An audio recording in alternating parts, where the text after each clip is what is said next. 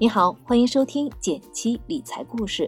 先播报一条重要消息：添加微信 j 幺七七幺七九幺，提前加入减七六幺八活动群，每晚七点教你一个理财投资小技巧。另外还有大额红包、实物周边、免费抽奖活动等着你。之前知乎有个热门话题：疫情结束后会爆发消费狂潮吗？高赞回答中有人感慨：等疫情过了。身上能摸出万八千都很了不起，还不赶紧存钱？之前我也向读者们征集了一波存钱省钱的小妙招，今天的节目里就和你分享其中的十二个宝藏存钱法。第一步，了解你的合理消费。一提起存钱，很多人就感觉要和现在的生活水平说再见了。但仔细想想，生活中又有多少买了不用，囤了就忘的吸金黑洞呢？你合理买买买。又能存下钱的消费值到底是多少呢？读者王小明说，会把每月开支分两类，固定支出包括了衣食住行加通讯费，这笔钱每月相对固定；弹性支出就算上了社交、购物等等，常常会超支。经过梳理，乱花钱的部分一目了然，之后的改进计划也更有的放矢。不过，王小明是消费简单的男生。如果你是偏爱买买买的女孩子，该怎么分析呢？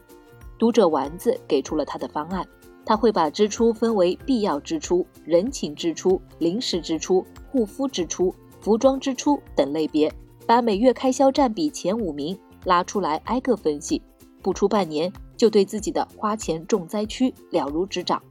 可见，想要存下钱，建立起收支敏感度很重要。第二步，抓住工资日。定制你的存钱计划，在存钱妙招分享中，几乎所有人都提到，在工资日当天或后一天就把其中一部分强制储蓄起来。只不过存钱的地方稍有不同。读者阿飞说，但凡手上有钱，就会拿百分之八十上交老母亲，保准存住了，不动用长辈的力量。另一位读者泽宇也早早存下十万元，秘诀是把工资卡和储蓄卡分开。工资到账第一时间就转移固定金额去储蓄卡上，也强调下这张储蓄卡是没有绑定任何支付渠道的，只进不出。如果你已经有了自己的小家庭，两个人出力好过一个人，可以参考读者小溪的存钱金，老公出房贷，老婆出生活费，余下两人每月强制存两千五百到三千元进家庭基金。小溪在留言中开心地说。两年半存了九万元，好有成就感。除了转移收入外，合理分配也很管用。读者蔷薇是这么做的：每月工资到账，转五百元到投资账户，三百元到微信钱包做日常支付，转一千零六十元到存储账户。另外还设置了蚂蚁心愿，每月自动扣款两百六十五元，一年能存一万两千七百二十元。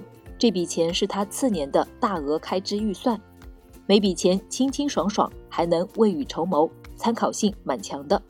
如果你不习惯分得太细，也可以简单点。像读者静静，每月工资拿到手三等分，一份存银行定期，作为买车的目标储蓄；一份是考虑长期储蓄的钱，凑够一万就会找合适的理财；最后一份用来应付日常开销。另外，他不用信用卡好些年了，从工资日入手，分配、转移、强制储蓄执行下来，哪怕一个月一千元，一年也过万了。第三步，限制你的消费预算，守住工资外，管住自己乱花钱的手也很重要。读者小薇提到，给自己定了淘宝预算，每月一千五百元，用完即止，钱就放余额宝，本月有结余就补充到下月额度。如果提前用完就死心了。另一位读者招财猫则是把定预算这事儿用到各项开支上。他的做法是先优化后分配。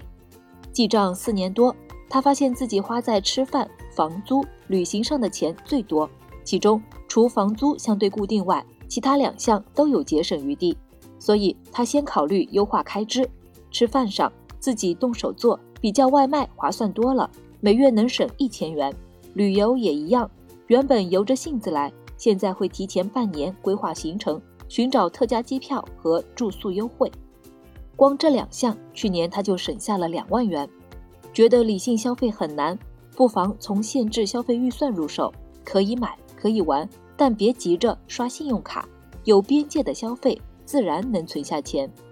还可以准备一些小彩蛋，设置阶段性的奖励。其实，适当设置一些小奖励，庆祝一下阶段性目标，还挺重要的。丸子就说，每一到两个月会允许自己因为优惠、种草等原因做一次不理性的消费者，但金额控制在五百以内。读者小修则提到，每攒够一万元整数，会奖励自己本月多三百元零花钱。而康康说。以前每当家庭存款有阶段性增长时，就会和老公去特别一点的餐厅吃顿饭，也算是存钱过程中的仪式感。很多人说，二零二零几乎可以称得上是地狱开年，一系列大事件的发生发酵，让人难免感慨生活充满变数，很多事情难以把握。但正因如此，我们才更应该把握住日常生活中的那些确定性，比如存钱、健身。维持生活和投资的纪律等等，当确定的筹码攒多了，再面对生活的大风大浪，才能更有自信一些。